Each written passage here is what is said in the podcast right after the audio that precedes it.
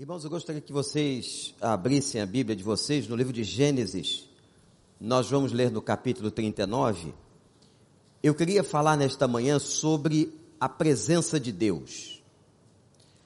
Este é um dos poderes que emanam da cruz, a presença de Deus. Nós temos uma questão importante, conceitual, você pode entender a presença de Deus de maneira cognitiva, inteligente. Você leu a Bíblia e você encontrou aquele texto que diz assim: Eu estarei com vocês todos os dias até a consumação dos séculos. Uma coisa é eu compreender a presença de Deus de maneira intelectiva, outra coisa é eu experimentar essa presença. Eu posso ter noção que algo está presente, mas eu posso não perceber. Eu posso até entender, mas eu posso não perceber. Quando nós nos convertemos e recebemos o Espírito Santo, como foi a promessa do Senhor, a vinda do Espírito Santo em Atos capítulo 2, a Bíblia diz que a partir daquele momento ninguém mais que recebeu o Espírito Santo, o Espírito Santo se afasta dessa pessoa. Ora, então a presença de Deus, ela está dentro de nós. Ela está na igreja. Eu estarei com vocês todos os dias.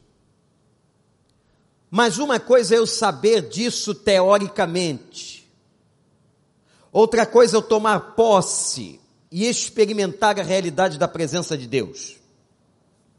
Eu quero usar o personagem da Bíblia, usar a vida de José, para falar um pouquinho sobre a manifestação da presença de Deus.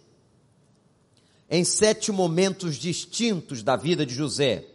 Mas leiam comigo, Gênesis 39, a partir do versículo 20. Vejam que coisa maravilhosa diz aqui.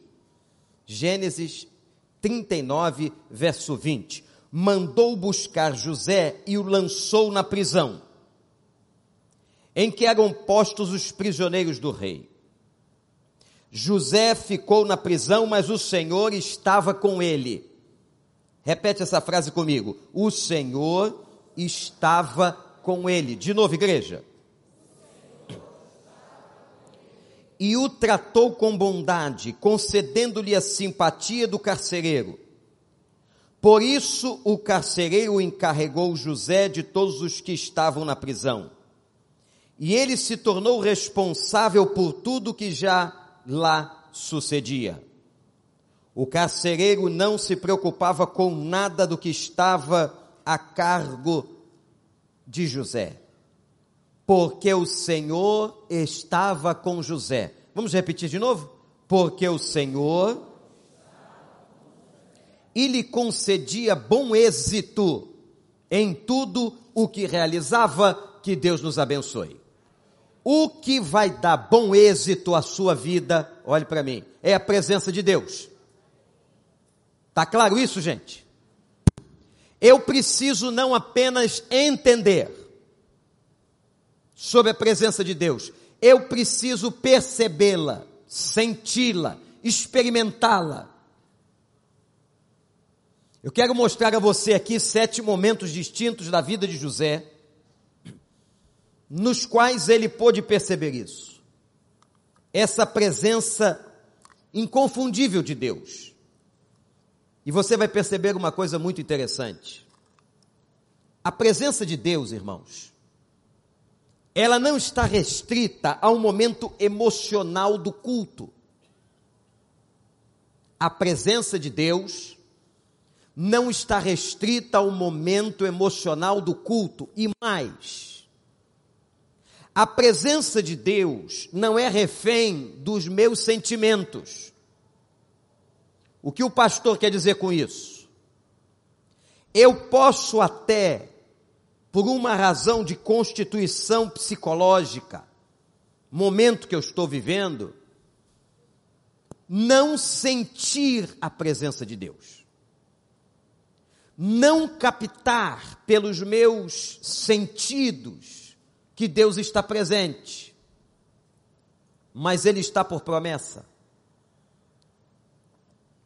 Então nós temos que entender a presença de Deus, não apenas pelo fato cognitivo ou sentimental, mas entender a promessa e a presença de Deus pelo cumprimento de uma palavra, de uma promessa do Senhor a cada um de nós. Vamos ver esses sete momentos na vida de José. Eu vou usar um personagem do Velho Testamento. Vocês sabem que lá no Velho Testamento, a presença de Deus, ou melhor, a presença do Espírito Santo, ela entrava e saía das pessoas. Davi menciona isso nos seus salmos. Mas a partir da vinda do Espírito em Atos 2, o Espírito Santo cela, marca, está firmado na vida de uma pessoa que confia, que crê, que é crente. Mas observem que a presença de Deus na vida de José, ela foi extremamente maravilhosa nos momentos que ele passou. Primeiro, a presença de Deus deu a José, na idade mais nova que ele podia ter, na sua adolescência, competências.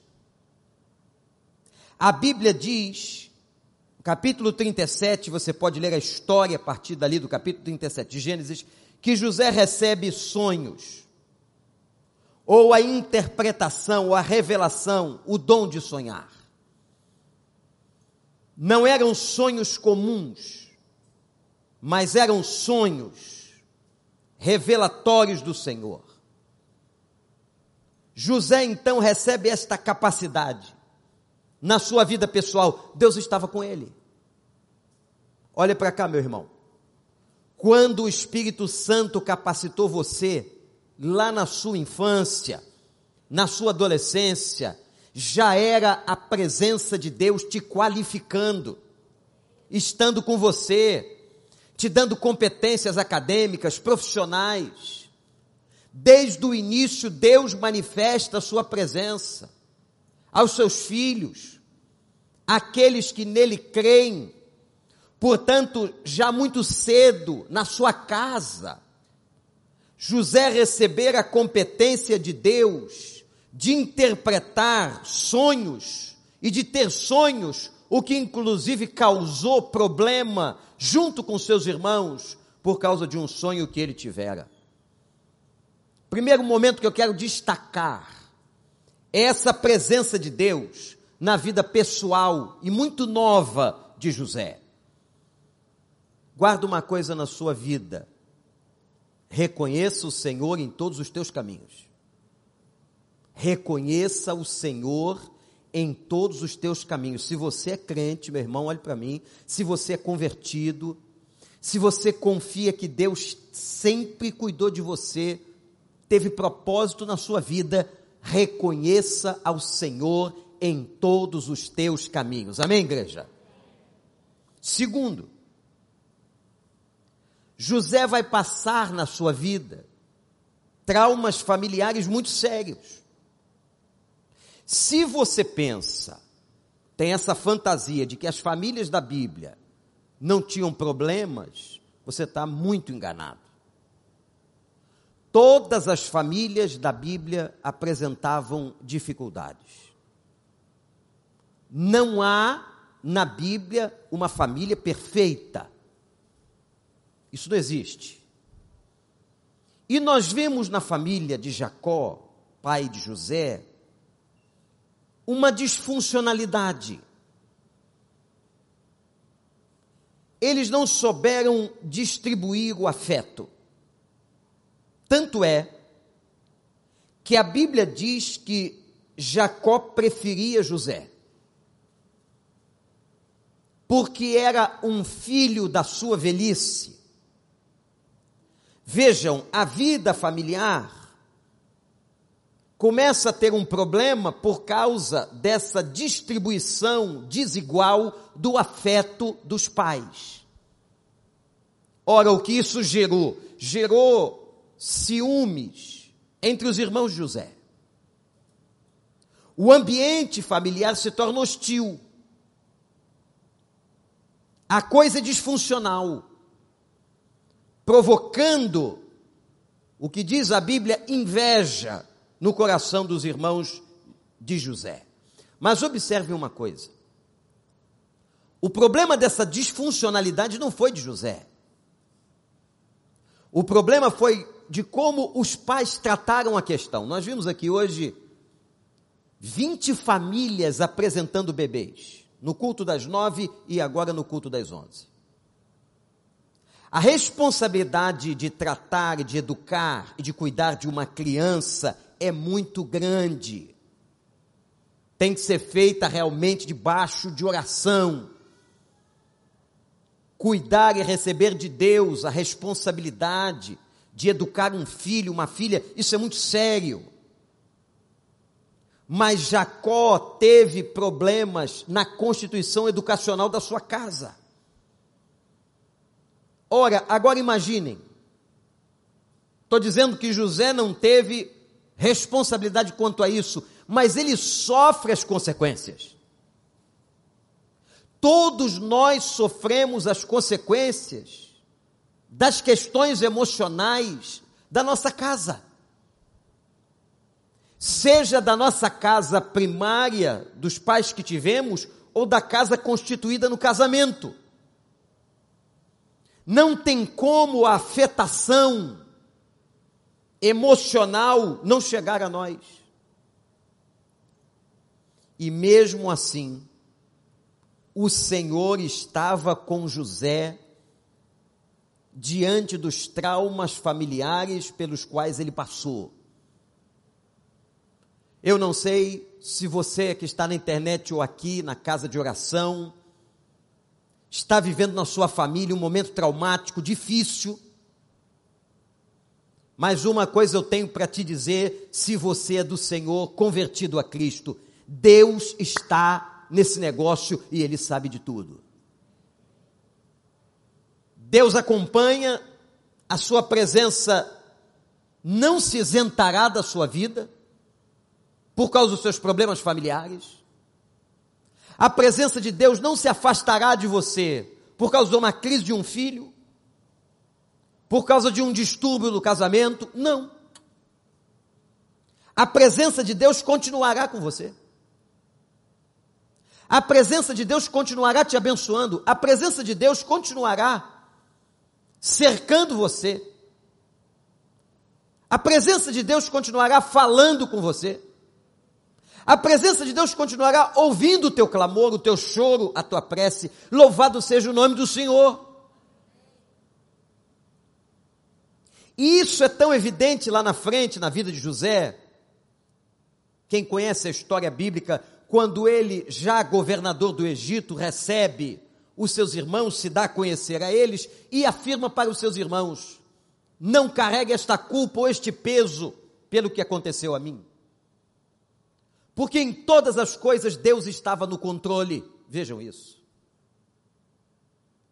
Mesmo depois de muito tempo, José vai reconhecer o controle de Deus sobre a sua vida. Então fique tranquilo, fique quieto, aquieta teu coração, porque Deus sabe de tudo o que acontece na tua casa e Ele não deixará de dar a você a sua presença.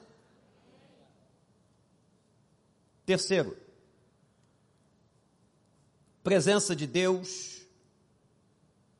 no nascedouro de José, nos seus dons e talentos, presença de Deus nas questões familiares, terceiro, presença de Deus na hora que ele perde a sua identidade histórica.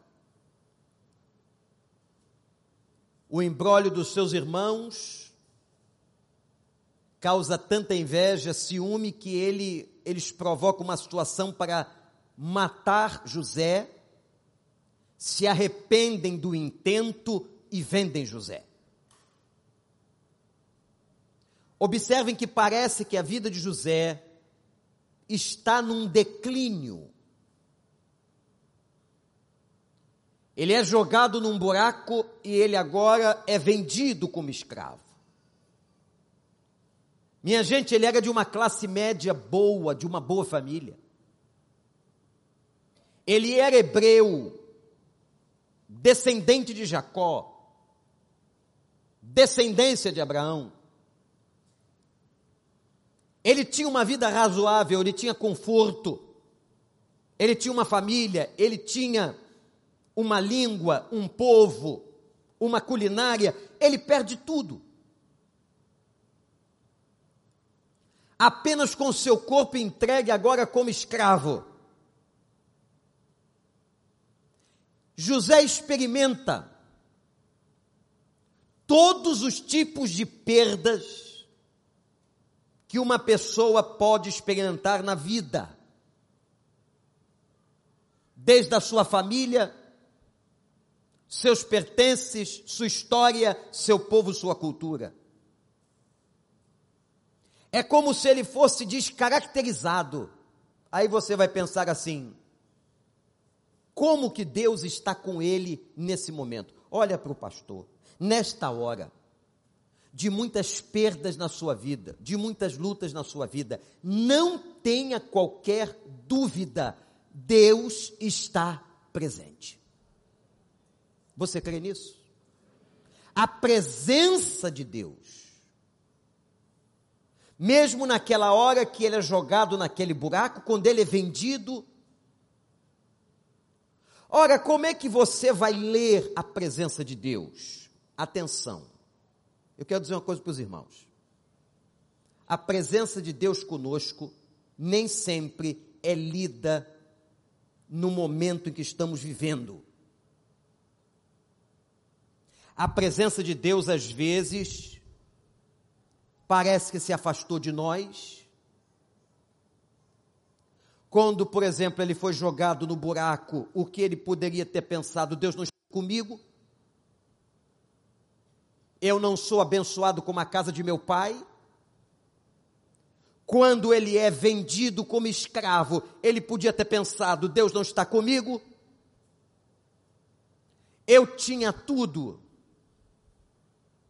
e agora eu sou um escravo que perdi todas as minhas coisas e a minha própria identidade? Quando é que eu percebo então a presença de Deus? Nem sempre, anote isso, é no momento que estamos vivendo, mas é na linha de propósito. Eu quero que você entenda essa tese que eu estou levantando aqui sobre linha de propósito. A linha de propósito é quando eu leio a vida dentro de uma história, não de um momento, mas de uma história. Você pode ler a sua vida hoje, nesse domingo, olhar para o domingo, olhar para o que aconteceu de manhã, olhar para o que vai acontecer agora à tarde e à noite. Você tentar entender o que está acontecendo, você não compreende, você pode até dizer assim: eu não vi, não experimentei a tal da presença de Deus, pastor. O convite que eu estou fazendo é para que você olhe para a linha de propósito. Saia da visão micro e vá para a visão máxima. Aí, quando você vai para a visão ampla, e quando você lê sua história de vida, quando você lê os meses, quando você lê os anos que se passaram, quando você lê as semanas e tudo que aconteceu, aí você pode dizer: grandes coisas fez o Senhor por mim e por isso eu estou alegre, eu estou vendo a linha de propósito. Deu para entender? Eu tenho que compreender a linha de propósito. Eu não posso ficar com uma visão restrita ao circunstancial, ao momento. Se José olhasse para o circunstancial, no momento que caiu no buraco, que foi vendido, ele diria: Não, Deus não está comigo. Mas lá na frente da sua vida, quando ele olhou o todo, quando tudo se completou, quando toda a gestalt fechou, ele olhou e disse: Eu entendi, agora eu compreendi. Deus sempre, sempre, sempre, sempre esteve comigo. Aleluia. É isso que eu quero que você compreenda sobre vontade ou sobre presença de Deus. Quando Paulo disse aos Romanos: todas as coisas cooperam para o bem daqueles que amam a Deus, ele está lendo não através de uma circunstância, ele está lendo a linha de propósito. A linha de propósito me mostra o todo da história, não me mostra um ponto da história. Portanto, vejam bem, irmãos, relembrem comigo: Deus está com José na hora que o dá competências espirituais, ele tem a competência de sonhar, isso vai ser uma bênção depois, lá quando ele chega ao governo do Egito. A presença de Deus está com ele nos traumas familiares, na disfuncionalidade da sua família. Então, se você aqui está passando qualquer uma dessas situações de família difíceis, saiba que apesar de tudo, Deus está contigo. A presença de Deus está com José na hora mais difícil, quando ele é vendido e tem as suas principais perdas na história. Quarto, eu disse que eu vou mostrar sete momentos. Quarto,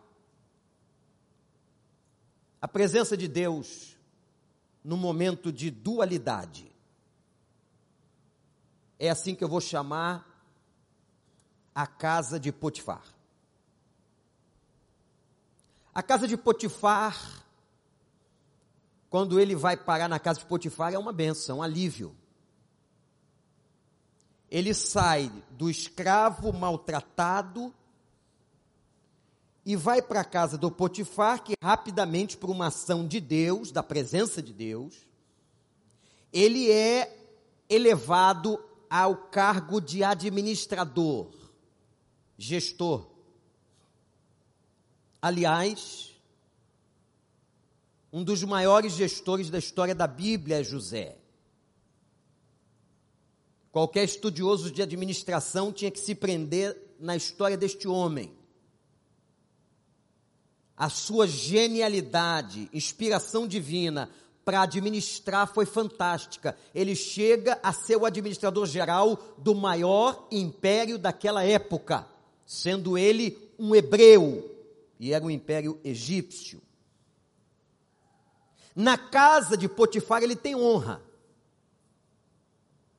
mas na casa de Potifar ele é humilhado. Essa dualidade que acontece com a vida da gente. No lugar do sofrimento pode ser o lugar da bênção, o lugar da bênção pode ser um lugar de sofrimento. Por que, que foi um lugar de humilhação e sofrimento? Porque a mulher do Potifar começa a tentar seduzi-lo, querendo adulterar com ele, e ele resiste. Por que, que ele resiste? Qual é o ponto de resistência que José tem para não cair na tentação da linda mulher de Potifar? São os valores que lhes foram incutidos incutidos não só na família, mas há um valor supremo, que era valor do seu povo, a crença em Deus, um único Deus. Foi esse temor a Deus que o segurou. Gente, o que nos segura de não cairmos nas tentações, aliás, isso está escrito na oração do Pai Nosso.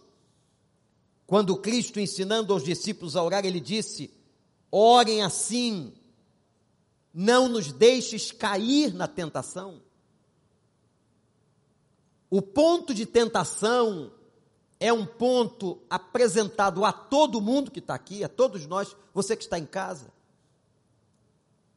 Mas a maneira para não cair na tentação é se fundamentar na referência. E tem uma passagem da Bíblia muito comprometedora e forte, aonde a Bíblia garante que Deus não deixa que sejamos tentados além das nossas forças. O Senhor sabe até onde podemos ir. Isto é, você é capaz de dizer não, José disse não, ele foge, a mulher de Potifar, inconformada com a rejeição que recebera, tira dele um pedaço da roupa, entrega ao marido, entrega a Potifar e José vai para a prisão. O texto que nós lemos começa aqui. Quando ele vai para a prisão. E houve duas frases. Duas frases estão aqui, iguais, que eu pedi vocês para repetirem comigo, que são extraordinárias dentro da prisão. Versículo 20, olha para a Bíblia de novo, onde diz assim: mandou buscar José, lançou na prisão, onde eram postos os prisioneiros do rei. José ficou na prisão, mas, mas, o Senhor estava com ele e o tratou com bondade. Impressionante. Agora veja o último versículo do capítulo 39 porque o Senhor estava com José e lhe concedera bom êxito em tudo que fazia. A presença de Deus no lugar da dualidade, no lugar difícil. A presença de Deus quando somos abençoados, não há, gente? Todo mundo louva, todo mundo agradece, aí é fácil mas a presença de Deus no lugar onde ele foi tentado. Deus estava com José na casa da tentação. E agora no quinto, que é onde entramos, Deus está com José na prisão. Ora, se eu olho a história que eu estou narrando, eu olho um homem em declínio. Um homem que perdeu sua terra, seu povo, foi vendido, foi escravizado, chegou na casa de uma pessoa para ser escravo e foi parar na cadeia. Ele só teve aparentemente declínio. E a Bíblia diz, antagonicamente, que Deus estava com ele. E Deus estava mesmo. Portanto, essa palavra, essa mensagem tem que ser levada por cada um de nós hoje, ou você que está em casa, apesar das circunstâncias, apesar das lutas, apesar das dificuldades, apesar dos problemas da família, apesar de qualquer coisa, Deus está com você. E é essa presença, gente, que nos garantirá o ano de 2022. Você acredita nisso? O que vai garantir o ano de 2022 não são as eleições, ou o problema do vírus, ou a questão econômica, ou as questões. Não, não é nada disso. Nós vamos continuar sendo guiados, sustentados e dirigidos por Ele. A presença dEle. Não importa onde nós estivermos. Mas agora, naquela prisão, usando aquilo que Deus lhe dera há muitos anos atrás, ele interpreta sonhos. E depois de interpretar os sonhos do Faraó, que teria pedido a todos os demônios do Egito para interpretar e ninguém conseguiu, Disseram ao Faraó que um hebreu que estava na cela havia interpretado o sonho de dois outros homens e que a interpretação foi cumprida. O Faraó manda chamar José e José interpreta os 14 próximos anos do Egito. Aonde ele declara que por sete anos haveria fartura e sete anos haveria fome. Irmãos, olha que coisa interessante. Agora, o Faraó coloca o hebreu para governar o Egito. E não houve em toda a terra outro lugar que houvesse comida senão no Egito. Por quê? Por causa de José? Não. Vamos consertar a frase. Porque a boa mão do Senhor estava sobre José. O que vai qualificar, abençoar, diferenciar uma pessoa é a boa mão do Senhor sobre ela.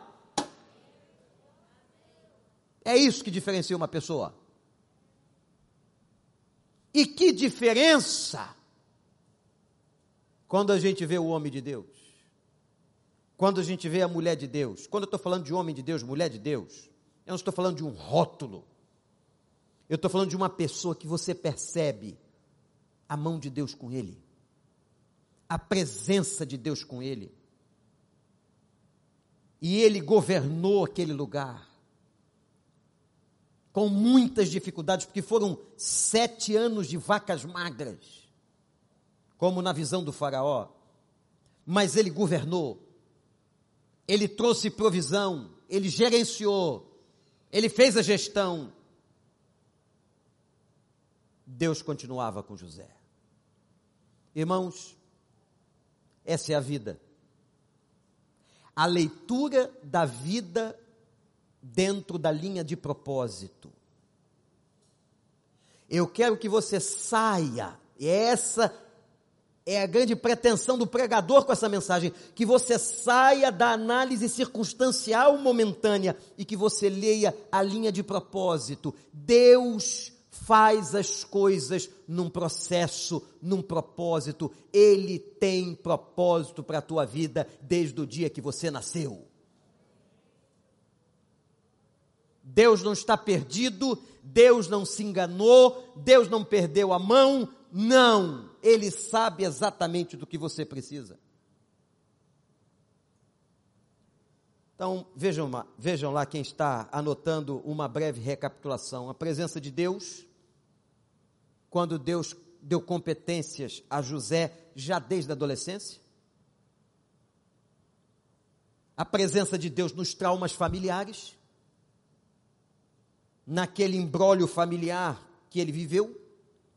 Terceiro, a presença de Deus nas suas perdas, quando ele é vendido pelos seus irmãos. Quarto, a presença de Deus naquele lugar tão dual, tão ambíguo que foi a casa de Potifar. Lugar que ele foi honrado, mas foi humilhado. E Deus estava ali.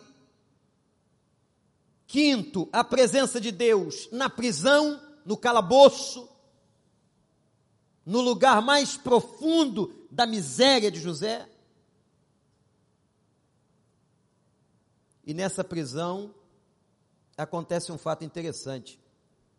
O carcereiro Mor diz assim: Olha, agora daqui para frente, quando a gente percebe uma pessoa talentosa, né? Ele já se sabia, porque já tinha corrido nas lideranças do Egito a competência de José na casa de Potifar. Agora o carcereiro entrega a cadeia. E a cadeia é agora organizada por José. E diz o texto que nós lemos: que ele vai gerenciar tudo aquilo. E que o carcereiro não mais se preocupava. Tal era a boa gestão. Depois ele vai, quando ele vai ao governo do Egito, a presença de Deus,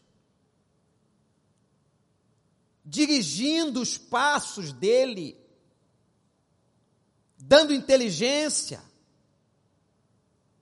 para que ele dissesse ao Faraó: vamos armazenar. Vamos reter uma parte e guardar, porque quando vier os sete anos das vacas magras, nós teremos como dar comida ao povo. E a coisa foi tão fantástica que o único lugar que tinha comida no mundo era o Egito. Foi aí que veio depois a história da restauração do seu pai, dos seus irmãos, que tiveram que sair da sua terra, irem buscar comida no Egito e a todo momento de conciliação ou reconciliação da casa de José. Isso é lindo. A história de José é uma das mais impactantes, uma das mais belas da Bíblia. Por último, a presença de Deus na vida de José permanece. Em tudo isso que ele viveu, e agora, quando nós olhamos a vida dele como um todo, quando você sai da circunstância, abre a visão e vê o todo, você diz: esse cara foi muito abençoado. Mas quando você, se você tivesse olhado focado na lente circunstancial, focado só o dia da prisão, o dia que ele foi para o buraco, o dia que ele foi vendido, você diria: caramba, meu Deus, isso é um sofredor. Mas quando você amplia a visão, a partir da ótica de Deus e vê o propósito, a linha de propósito, você entende assim: esse homem foi um homem dirigido, abençoado pelo Senhor. Deus era com ele. E Deus estava com José. Deus estava com José. O Senhor estava com ele. Repete comigo. O Senhor estava com ele. Coloca agora na primeira pessoa: O Senhor está comigo. O Senhor está comigo. O Senhor está comigo. Não importa o que esteja acontecendo na sua família, no seu trabalho, na sua circunstância, nesse momento, não importa o tamanho da crise, o tamanho da luta, não importa se você tem, tem tido perdas, o Senhor está comigo. Repete isso, declare isso, confie nisso, glorifique o nome do Senhor por causa disso. O Senhor está comigo, o Senhor está comigo. Eu vou terminar citando Hebreus. Porque, irmãos,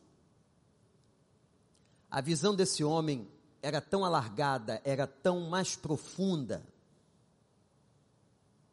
que o autor da carta aos Hebreus, quando escreve a Galeria dos Heróis da Fé, capítulo 11, verso 22, ele diz que José já falava do Êxodo. Isto é, José